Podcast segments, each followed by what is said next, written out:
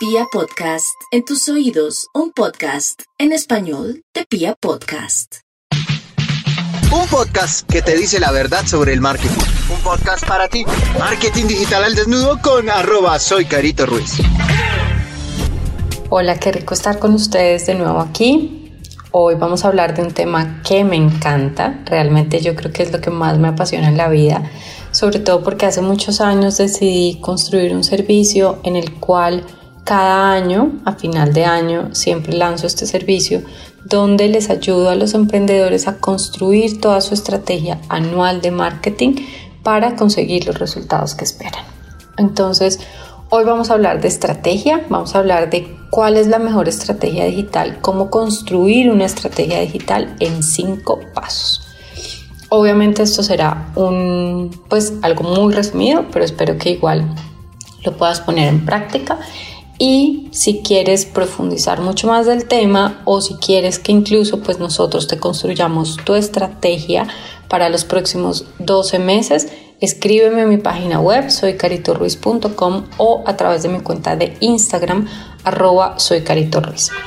Entonces vamos a empezar con los cinco pasos para construir una estrategia digital. El primer paso es promociona tu producto o servicio.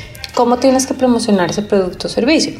A través de tus cuentas de redes sociales, a través de una campaña de email marketing, a través de unas, mm, bueno, a través de publicidad tradicional, por ejemplo, según el sector en el que estés, a través de las bases de datos que tengas, a través de tu página web, bueno, hay muchos canales. Entonces, de todos esos canales es supremamente importante que siempre promociones tu producto o servicio sin necesidad de hacer spam y hay formas de promocionar tu producto. Es decir, cuando yo hablo de promocionar tu producto, no es decir, no, vendo esto, vendo, mira, compra, compra, compra, compra, compra y solo poner en redes sociales como compra, compra, compra. No, hay formas de promocionar nuestros productos sin necesidad de estar diciendo compra, compra, compra. Entonces, aprende a promocionar tu, tu producto de forma correcta sin que el usuario sienta que le estás vendiendo. Lo segundo es optimiza tu página web para convertir visitantes en lead. Yo veo muchas personas como muy afanadas, pues de no, es que entonces hice una campaña y generé tanto tráfico, pero no generé ventas, o es que estoy invirtiendo tanto en publicidad, o no, es que pues ya le invertí tantos millones a la página web, pero ahí está, está quieta y no ha pasado nada.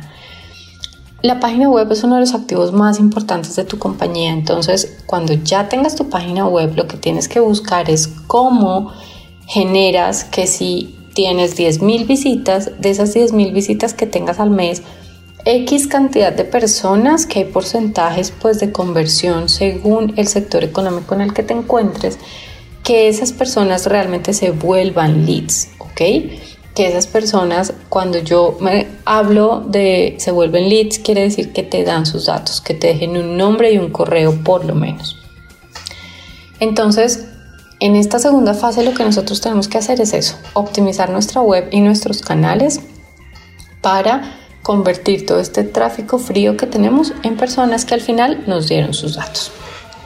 El tercer paso es generar campañas que te ayuden en el, o que ayuden más bien al cliente en su proceso de compras. Entonces, es una etapa de nutrición donde en esta etapa lo que vas a hacer es contarle al cliente por qué debería tomar la opción de trabajar contigo, bien sea para comprarte un producto o para comprarte un servicio.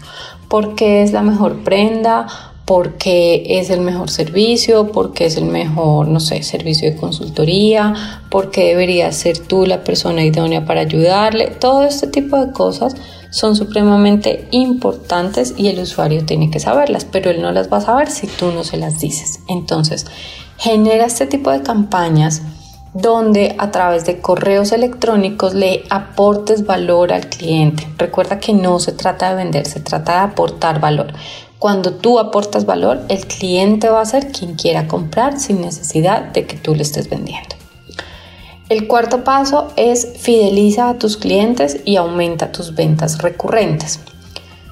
Yo creo que para mí este es el paso que más retorno ha generado en los negocios o con las marcas con las que he trabajado y es que Más allá de estar pensando siempre en captar clientes nuevos y en llenar la parte alta de tu embudo, ya tienes una gente que confía en ti, ya tienes una gente que te conoce, ya tienes una gente que en algún momento apostó por ti, te pagó por un producto o servicio, mm, creyó en lo que le estabas diciendo o en lo que le estabas comunicando a través de cualquier canal de comunicación.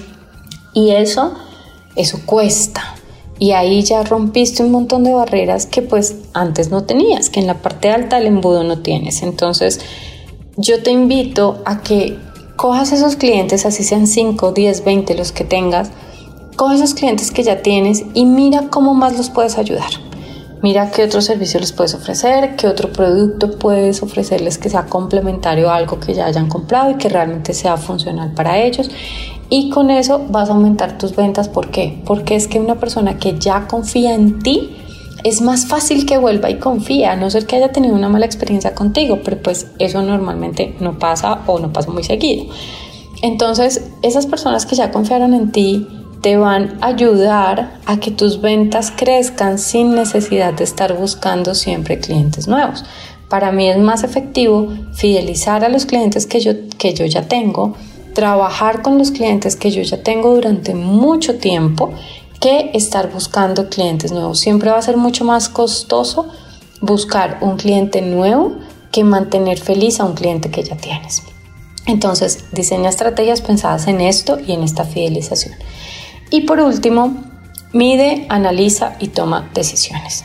Es decir, no se trata como de coger un montón de cosas que encuentras por internet y empezar a aplicarlo, aplicarlo, aplicarlo y decir, no, es que como fulanito lo hace, yo lo hago, como mi competencia lo hace, yo lo hago, como Juan de X sector que es totalmente diferente al mío lo hace, yo lo hago, porque no te va a funcionar. Y ahí es cuando terminan pasando meses o incluso años donde un emprendedor construye una cantidad de estrategias digitales que al final no funcionan. Y no funcionan es porque son estrategias que no están pensadas en su negocio.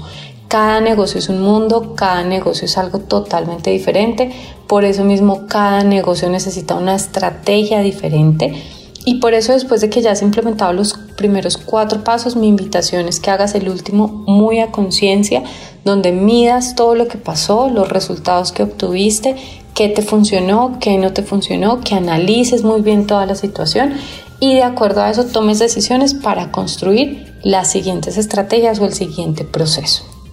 Esta es una invitación que quiero hacerte realmente cuando este proceso se hace a conciencia y se cumplen estos cinco pasos, la facturación cambia, los negocios digitales cambian y esto pues va a hacer que tú te sientas mucho más a gusto también con lo que hayas decidido emprender. Espero que sea útil esta información para ti. Ya sabes que cualquier pregunta, cualquier comentario me puedes escribir en mis redes sociales, arroba soy Carito Ruiz. Yo siempre te voy a responder. A veces puede que me demore un poquito, pero siempre, siempre, siempre vas a recibir una respuesta de mi parte. Entonces me puedes contactar y nos eh, escuchamos en el próximo episodio.